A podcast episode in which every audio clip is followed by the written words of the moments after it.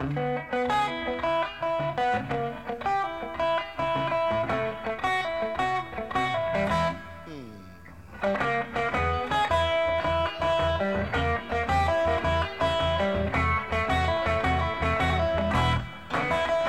随口说美国。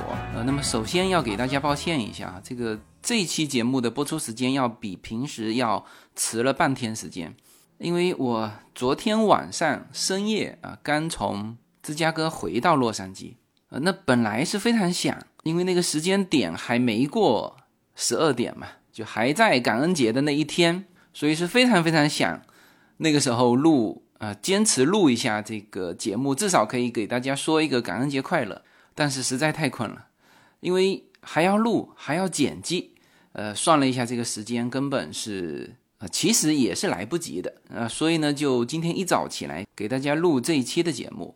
那么昨天感恩节是过去了啊，但今天是黑色星期五，我不知道大家啊都购物了没有哈？啊，那实际上我们黑五除了第一年到美国，等于是去赶赶潮流，后来我们就再也没有参加黑五的任何活动。而甚至在网络上买东西都很少在黑五上去买，当然我没有对黑五有什么不好的印象哈，只是呢，就是就感觉我们买的东西好像和那个打折也没有太大的关系，就是你真正想用的时候，你也不会等到打折了再去买，然后你也不会因为打折而去买一个看起来可能用得上也可能用不上的东西啊，这个是我的消费习惯哈，呃，那不管怎么样哈，就是从现在开始，整个美国就进入了我们叫做 holiday season 啊，就是叫做假日季啊。从现在一直到应该是到新年吧，啊，那就是各种的这种小假日。呃，我们感恩节呢，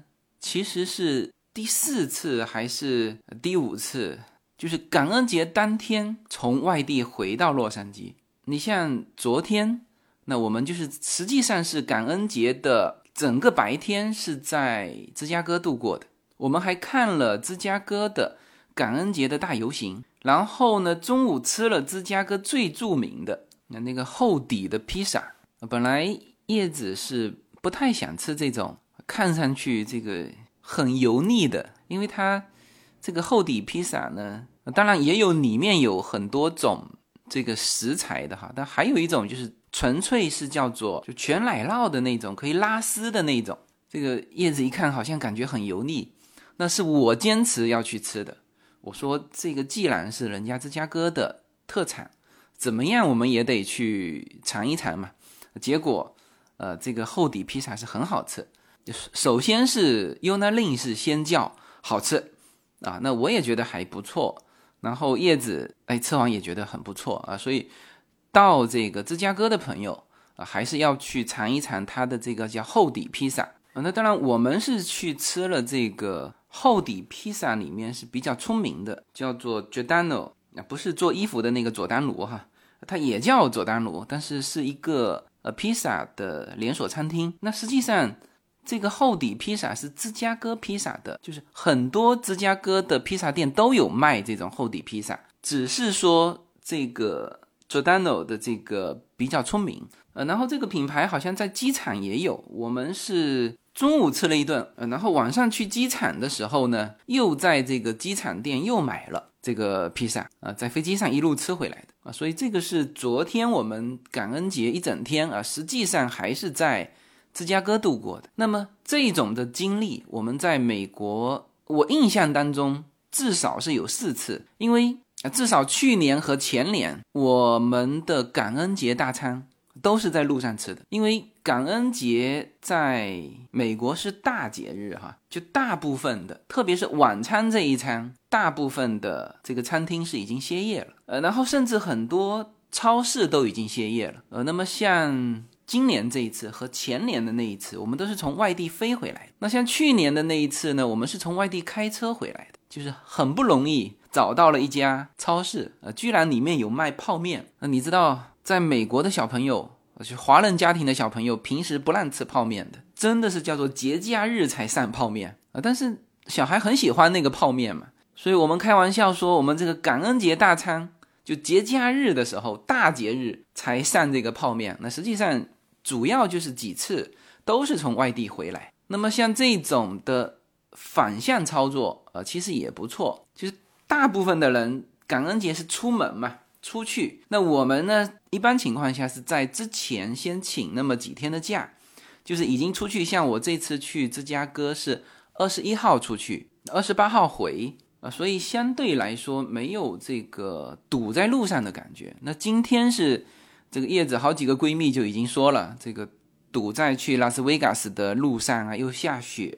那相对来说，我们这种操作反而好一些哈，因为感恩节最后一天的飞机也相对呃不是那么拥堵啊。那就正常的呃，像昨天我们回来的时候，L A 的话，Uber 和的士那都。这个正常工作啊，所以呢，在这个非常特殊的日子啊，还是补一句吧，祝大家 Happy Thanksgiving。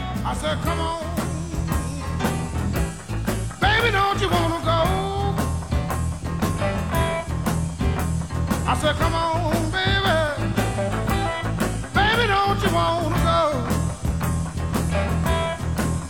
back to the same place。好那么这一期呢，呃，要给大家聊芝加哥。呃，我的节目内容总是和我的行程是完全吻合的哈。那我也比较喜欢这种新鲜感的一种讲述啊，就你说一样东西的时候，你自己要有新鲜感。呃，那么这一次我去芝加哥去了一周时间，当然前三天是。尤娜在打比赛啊，我们几乎没有出去逛哈，因为他打比赛的位置其实不在芝加哥的市区，而我们这次是选择了没有租车的方式啊。其实应该说去这种大城市是可以不租车的啊。我们这次全程是打 Uber，我觉得这个费用可能比租车还便宜，因为租车的话你还得考虑一个停车费，而芝加哥的停车，特别是 downtown 的停车也不便宜。那所以，我们这次没有租车。那没有租车的话，优娜打比赛的这个场馆是在芝加哥的北部。那我们也没有时间做这种一个多小时的每天的这种往返啊。所以基本上前三天全在建馆，就是比赛场地。那么后四天我们逛了芝加哥。呃，大家知道芝加哥是大城市啊，就是美国我们算都市圈。呃，美国这几个大的都市圈，实际上我们都提到过啊。比如说，第一个，呃，最大的都市圈呢，当然是就是纽约啊。第二个就是我们所在的洛杉矶大都市圈啊。那么第三个就是芝加哥的都市圈。那么第四个，实际上我们之前也提过，就是迈阿密的都市圈。那所以芝加哥是一个大城市，它的内涵是很丰富的。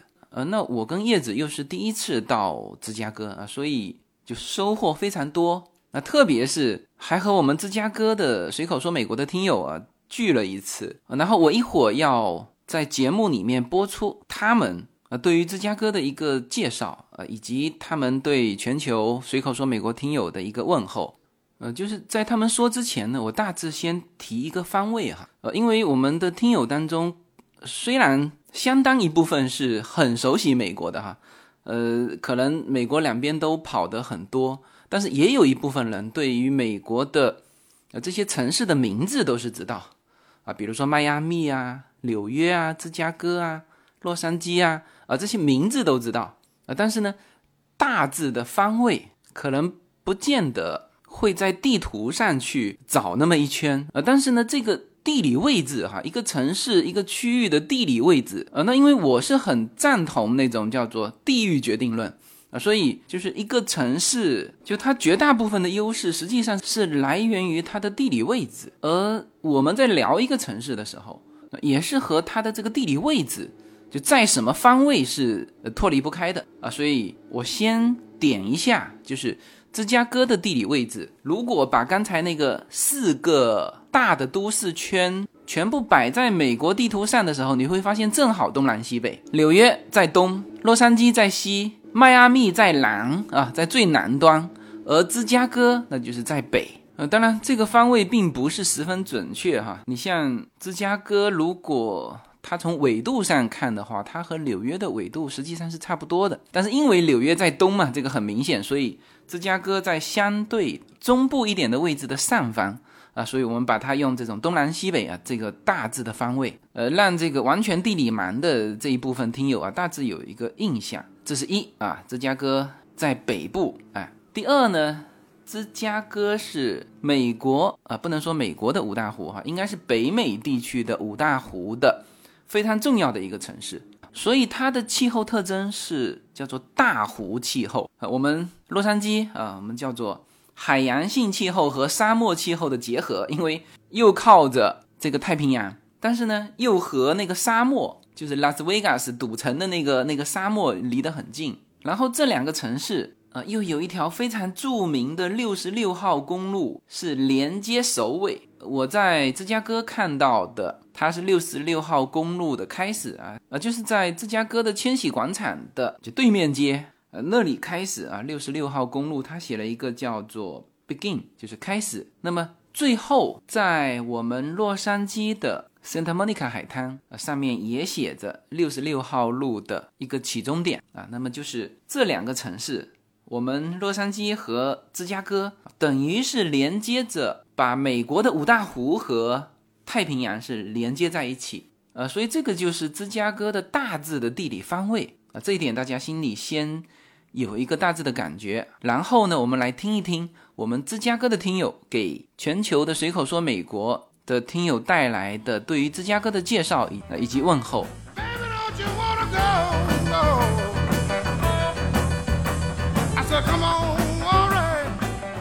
那个大家好，我是那个来自芝加哥的那个余潇。然后我我来芝加哥有八年了，然后我在这边从事那个财务的工作。然后我对芝加哥的第一印象就感觉芝加哥的建筑很漂亮。那个芝加哥一八七一年它有一场大火呀，然后把芝加哥夷为平地，只有一个那个 Water Tower Water Tower 它留下了，完剩下的所有的，但是这又为那个全世界的建筑师。留下了一份非常好的土壤。在从一八七一年开始，这些玻璃的建筑就从芝加哥拔地而起，对吧？然后你会看到一条芝加哥河在它这些美丽的那个大厦中间穿梭，然后流入密西根湖。然后芝加哥对我对芝加哥感觉最漂亮的季节呢是夏天，然后它夏天没有很热，然后大概常年的温度在二十五度到三十度左右。然后，如果这个时候你在那个 Lake Shore，就是芝加哥河边跑一跑，我感觉是非常舒服的。它东边就是芝加哥湖，然后西边就是整个的芝加哥那些美丽的建筑。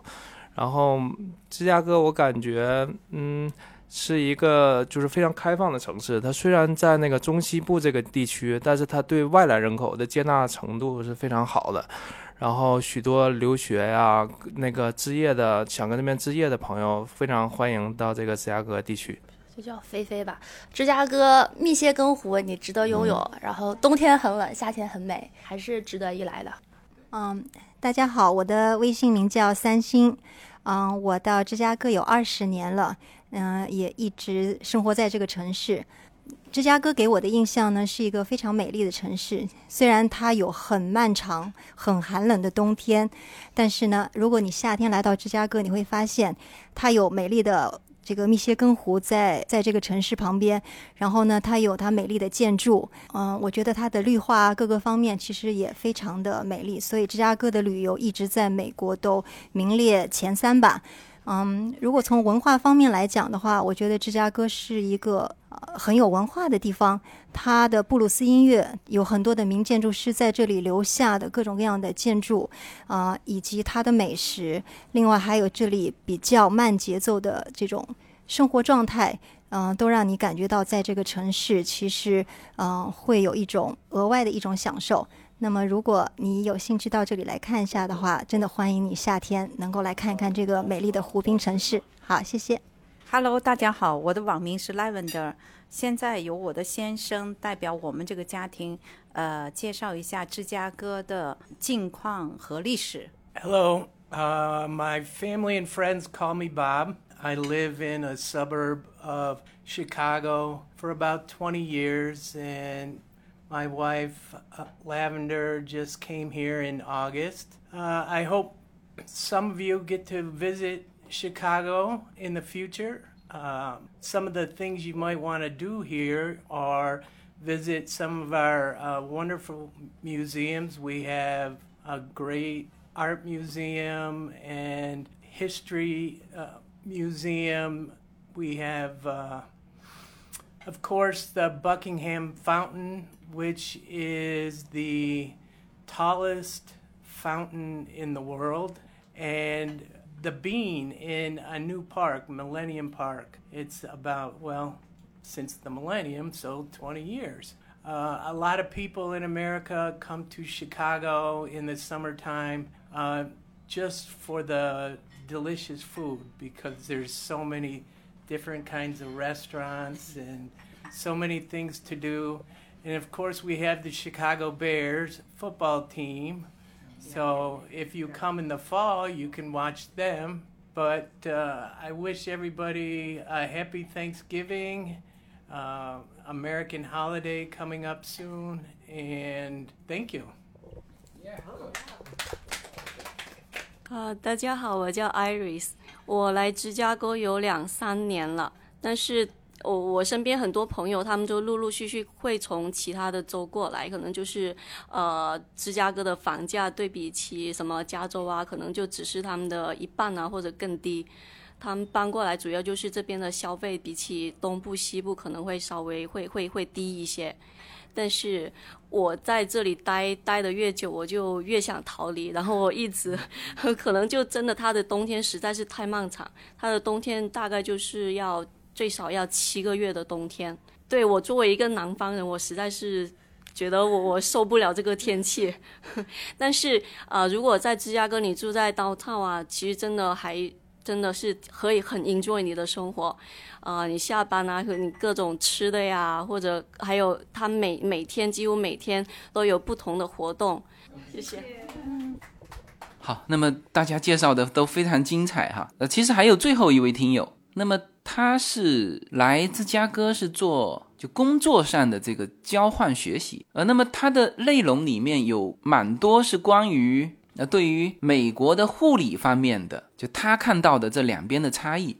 我觉得这个内容非常好。那么我打算是放在下一期我们具体展开芝加哥的详细介绍的时候，我再专门播出他的这一段呃关于对芝加哥的认识，以及对美国的护理行业的很多的、呃、他的感触。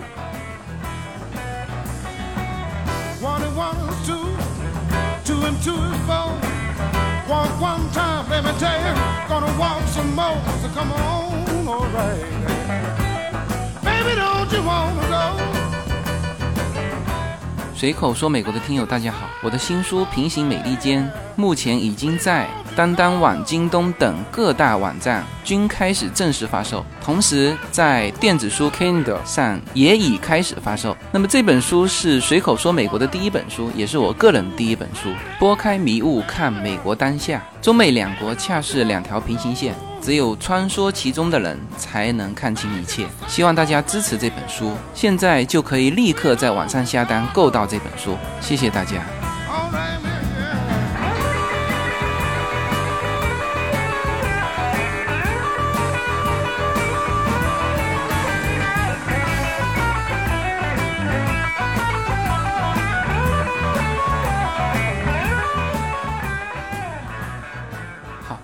我们提起芝加哥，我不知道大家的第一个跳出来的呃这种印象呃是什么？呃，可能有人马上会跳出来，哎，芝加哥公牛队啊、对，这个我们这次 UNA 打比赛的那个场馆就是芝加哥公牛队的练习场啊，所以芝加哥公牛队是呃，因为 NBA 在中国是很很热的嘛，而芝加哥公牛队。呃，就是当年在这个乔丹的带领之下，是连续六个赛季啊、那几乎是叫做建立了一个叫公牛王朝啊、所以我估计中国的 NBA 应该也差不多是那个时间引入到中国的，所以中国的球迷啊、即使是普通的观众。呃，可能对于这个芝加哥公牛队也还是有非常深刻印象的。那么第二个大家会想起什么呢？啊，可能就会想起黑手党了哈。啊，那么这个是就是非常早期，呃，可以追溯到美国禁酒令的时候啊产生出来的这个呃黑手党啊。那因为那个时候芝加哥是各方面都是呃非常发达的一个城市，所以我们在很多的这个那个时代的的电影或者电视剧里面，哎看到过，好像芝加哥的这个黑帮很厉害啊，所以至今啊还有国内的这个这个游客啊，可能对芝加哥。这个安全程度还有那么一些的疑惑，也会受到这个当年的这些电影作品的影响啊。这个有点像早期我们去香港的时候，因为看了太多香港的这种古惑仔的片嘛，感觉是不是香港也是很乱？呃，实际上我们这次去芝加哥，我们自始至终是感觉很安全，特别是芝加哥的这个城市，就是当趟的这个地方。要比洛杉矶的这个当趟，就特别是晚上洛杉矶的这个当趟，呃，感官上要好很多。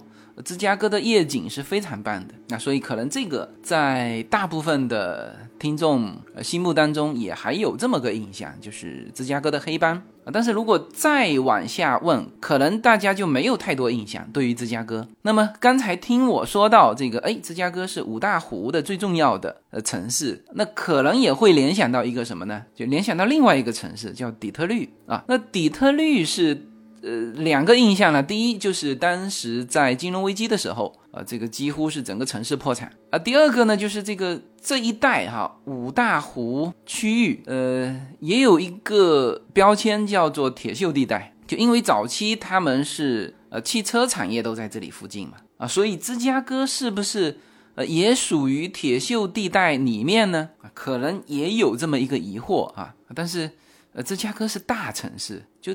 这种就巨大的都市圈啊，它一定不是靠一两个行业做支撑的。那芝加哥还是全美国第二大金融中心，这个可能大家就不知道了，是吧？所以总体来说，芝加哥对于大部分的呃听随口说美国的听友来说，叫做既熟悉又陌生啊，就这个名字很熟悉啊，但是这个城市到底怎么样啊，还是相当陌生。所以呢，这一期开始啊，我会。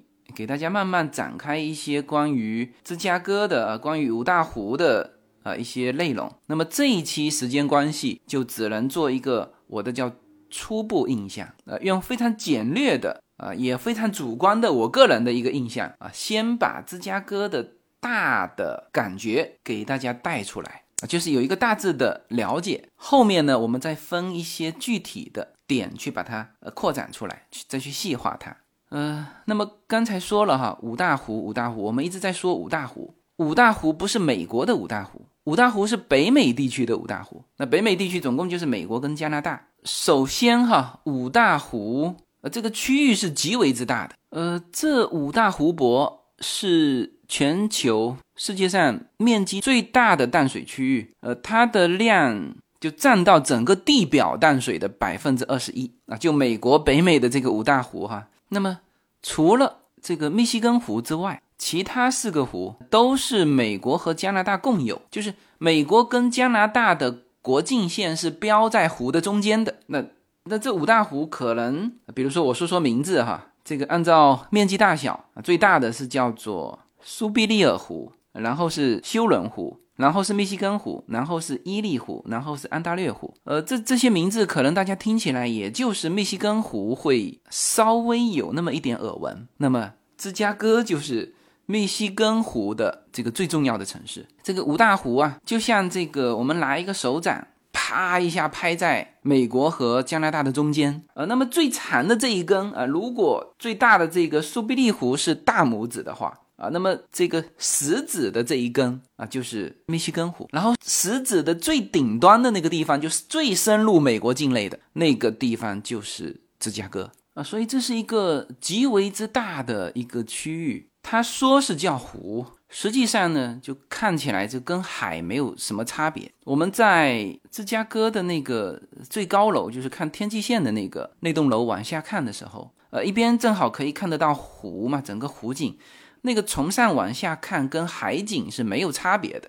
呃，当然你近距离看，哎，这个它没有那个海浪啊，但是它下面也是有沙滩的哈。呃，像芝加哥这种城市哈，就是如果你不到那边去，你可能在这个纸面上你去理解它，嗯，就对它的优势你没有那么呃身临其境的一个感触。呃，那实际上其实早期你像北美区域这么大，是吧？为什么芝加哥会成为美国早期？就芝加哥它是一八多少年就完几乎完全完成的一个城市？你看它是。一八三七年开始建市，然后一八七一年还被一场大火烧过，就那场火是烧到呃只剩下市中心的一个教堂式的呃建筑，呃我们后来还在那个建筑里面看了一场一个小剧场，就是整个城市那么大一个城市。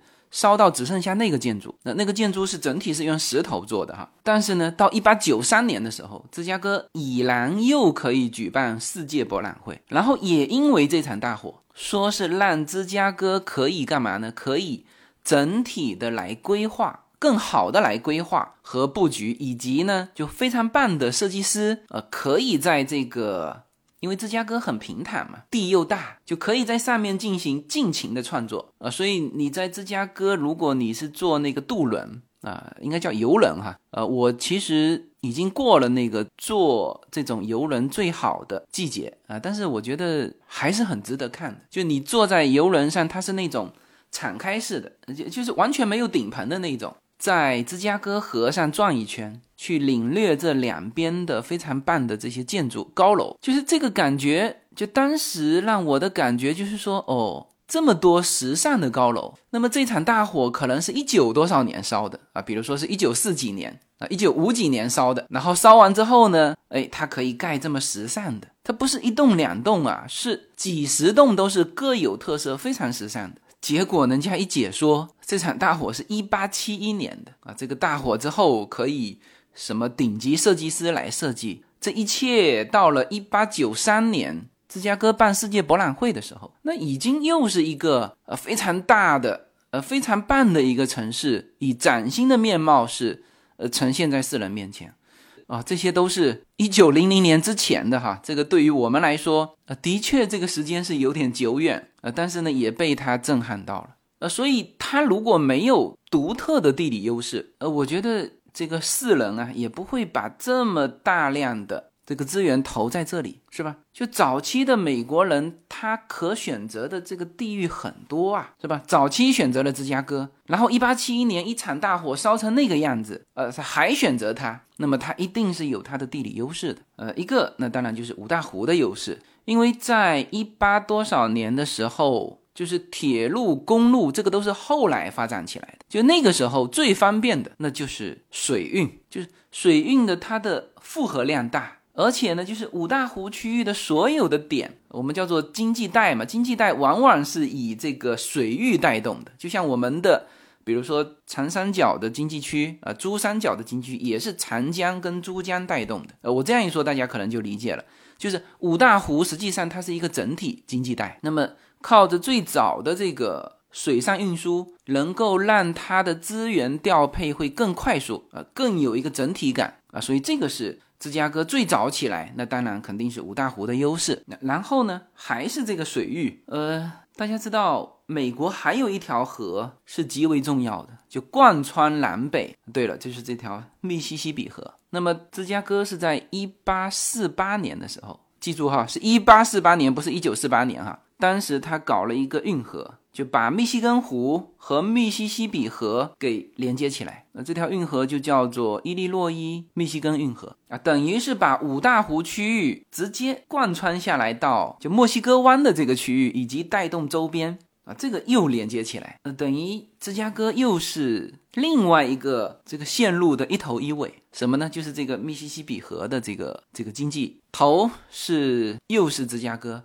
尾是哪一个呢？是新奥尔良。呃，大家听过我新奥尔良那一期节目的时候，应该有印象哈。我就坐在密西西比河畔啊，拿着那个新奥尔良的小龙虾，就就坐在那边啃小龙虾。那么头是在芝加哥。那么虽然说密西西比河很长啊，贯穿美国的南北啊，但是呢，一旦贯穿之后，它几乎很多东西是同步的，因为芝加哥同时也是被称为爵士乐的故乡，呃，或者说这个蓝调的故乡。就是我在打 Uber 的这个车上，然后呢，叶子是听到那个车里面都是放那个蓝调的音乐，而那天我们正好又是去 House of Blues 一个很著名的建筑嘛，里面去用餐啊，因为那个建筑里面。餐厅呢，它有这个就是歌手，就蓝调的这个歌手的表演。那我们想，哎，又吃饭，呃，又可以欣赏到就是本土的最地道的蓝调音乐。然后我们过去的时候就去问那个 Uber 司机，我说，我说芝加哥是不是这个蓝调的故乡，就是 Blues Home 啊？他说是啊，他说芝加哥是蓝调的故乡。然后我立刻举了另外一个城市，我说，但是新奥尔良不也说自己是？这个爵士跟蓝调的故乡嘛，呃，然后那个黑人的歌哈，这个就一听就很兴奋了，就啪啦啪啦说了很多。总体来说，就是说几乎是同步的。蓝调这种音乐风格是新奥尔良和芝加哥同时发展起来的。那他是这么说的哈，他说，然后再加了一个但是，但是是芝加哥把它发扬光大的。那我后来跟叶子开玩笑，我说，哎呀，我说估计如果你。这个问题去问新奥尔良的的哥，那新奥尔良的的哥也会这么说啊，就是说是，哎，芝加哥也有那么一点份额啊，但是呢，发源地是我新奥尔良，而且是我发扬光大的啊，这个纯属猜测哈。但是我的感觉是，应该发源是在新奥尔良，因为这种风格是很典型的黑人的那种慢摇式的风格，然后新奥尔良是当时美国黑奴贩运的。就是从非洲放运过来的最重要的港口。那么，因为有了这个水运，就是密西西比河的这个密西根湖和密西西比河的这个运河，把这两个区域给它连成一体，所以在文化的发展方面啊，几乎也是同步的。那因为你。芝加哥是大城市，呃，这都不要说以前，就算现在，新奥尔良也是极小的城市，好吗？那你芝加哥是一个在当年来说，那当然是一个极为现代化的一个城市，呃，现在也是新奥尔良，呃，到现在为止还是一个美食跟旅游的一个一个小镇的感觉啊，所以蓝调在你芝加哥去发扬光大，这是呃，这一点我是相信的，但是来源。我觉得很可能来源还是在新奥尔良。没有什么能够阻挡，没有什么可以阻挡对自由的向往。大家好，这张专辑的播出时间是每周一周五的下午，每周两期，不见不散。现在大家除了收听我的音频节目之外，还可以加入我的微信公众号，公众号的名字是无限空间，这是一个跨越中美的自由连接的社群。大家可以通过这个公众号找到您所在的城市或者是您喜欢的微信群，加入随口说美国的社群。同时，也在这个公众号里面啊，已经建成了随口说美国的 IP 矩阵，名字叫做星辰大海。在这里面呢，大家。可以听到更多的跨境主播为您分享的更多的跨境内容。当然，您如果希望随时能够追踪到随口说美国的各类信息，您还可以登录新浪微博、今日头条、抖音去搜寻随口说美国。移动互联网的神奇之处呢，就是可以把同类的人拉得很近，让我们勇敢开始，活成喜欢的那个自己。那么这是另外一条这个通道哈，然后同样在一八四八年，芝加哥的第一条铁路开始修建啊，那个时候还是修铁路的哈。这条铁路呢是连接东部的啊。你现在如果单看这个很多呃文章介绍说，这个芝加哥开始成为连接美国东西部的重要交通枢纽，那这个时候你要记住哈，没有西海岸什么事哈。我们常常说。美国西部，西部其实是指美国中间的这一带。说美国西部不是指美国西海岸，OK？所以他说连接美国东西部，那就是这个东部啊，就是纽约、费城、呃，Washington D.C.、呃，Boston 那一带啊，它有一条铁路啊连接过来啊。那这个也是一八四八年的事情啊。然后最后一个这个对外连接的一个交通通道啊，才是这个六十六号公路。六十六号公路是一九二六年才开始建的。刚才说了，东起芝加哥，就是这个千禧广场正对面的这个叫亚当街，西到洛杉矶的 Santa Monica 海滩啊，把这个五大湖和太平洋连在一起啊，也把美国的这个当时所谓的西部，其实也就是五大湖区域和美国的西海岸连接在一起。好了，那么通过这三条线哈啊，其实它应该是这个地理位置是四条线啊。第一个就是它本身五大湖区域的这个水运航线，就是这么大一个区域啊，美国和加拿大啊之间整个的啊，这这这已经是一个可以构成一个庞大的这个经济区了。就像我们长江、珠江这个都可以发展成这种经济区啊。这个首先是五大湖区域，这是芝加哥它的地理优势啊。然后呢，一八四八年修了这个跟密西西比河的呃这个运河，让它的这个密西根湖，就五大湖的这个密西根湖和密西西比河整个连为一体啊。然后芝加哥在北，新奥尔良在南，长长的呃这一条水域。把周边的所有的密西西比河流经的这些地方又都形成了一一个连接啊，这是第二条连接了啊。第三条连接就是铁路，从芝加哥一直到东部啊，就是最繁华的这个呃纽约这一带，波士顿、费城早期的费城啊，以及首府，这是第三条线。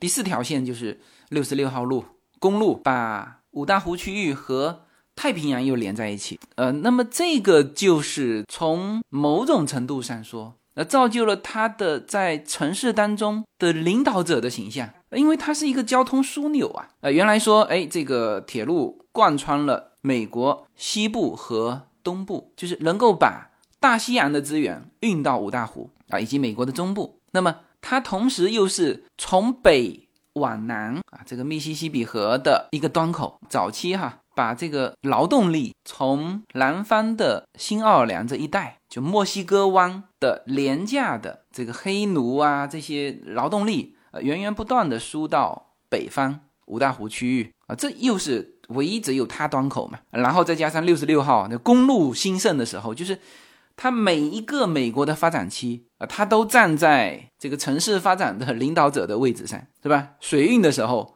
它贯穿五大湖和密西西比河和这个墨西哥湾啊，就水运啊，它的独特的优势。铁路它和东部就是大西洋的这些城市用铁路贯穿。公路发展起来的时候，呃，它又是一个端口啊，把就洛杉矶这边的，把太平洋这边的，就是西海岸，美国西海岸这边的又给连接起来。所以它是通过四条线路：五大湖区域的水运、密西西比河铁第一条铁路。以及六十六号公路，把美国的东南南就是这个新奥尔良，就是墨西哥湾的这个出口，和西就是洛杉矶这一带，呃，太平洋的这个出口，它等于是全贯穿起来了啊，这才是造就说今天就是芝加哥还是美国第三大这个都市圈啊，以及它的经济是经久不衰的一个非常重要的条件。啊就是这个地理优势，再加上前期的发展优势啊，修铁路、修公路啊，所以通过这几条线路啊，我觉得呃才能够把芝加哥的这个地理优势给表达出来。呃，我本来这期是写了一些对于芝加哥的这个初步的印象，这个写了四大点，结果呢都。还没有时间说哈，呃，那这个肯定放在下一期了。那么下一期我会从我们几乎是用四天的时间，呃，因为叶子这个攻略做的很很到位哈。我们玩完之后，呃，又看了一个关于芝加哥的什么十大就必须到的一些点，呃的一个视频哈。我看了一下，几乎我们全到了，呃，所以下一期我会把我对芝加哥的一些。初步的印象啊，分成四个点啊，我会说到芝加哥的这个城市面貌，啊，会说到芝加哥的这个历史感，啊，会说到芝加哥的这个文化，包括了音乐和这个剧场，可能最后如果还有时间会说一下这个气候对于芝加哥的啊，或者锦上添花，呃，或者是就是这个加分和减分都非常明显，好吧？那么这一期芝加哥起了个头哈，那么在下一期的周五。我们继续来聊这个芝加哥。好，那么这期就到这里。好，谢谢大家。